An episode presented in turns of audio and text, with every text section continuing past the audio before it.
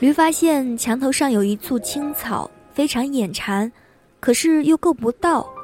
这时，他发现墙角有一把梯子，但驴非常害怕搬来梯子后需要羊帮忙扶着梯子，青草这样就会被羊分着吃。于是干叫了几声就放弃了。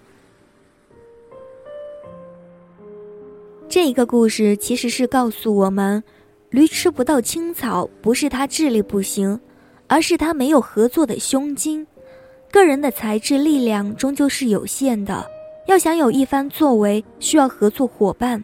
在与人合作之前，你就要有与人分享成果的准备，因为合作既包括了工作，也包括了分享。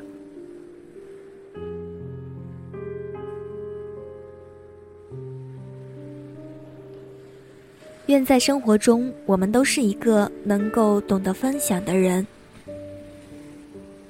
我是小美，我在美美时光电台跟你说晚安，晚安。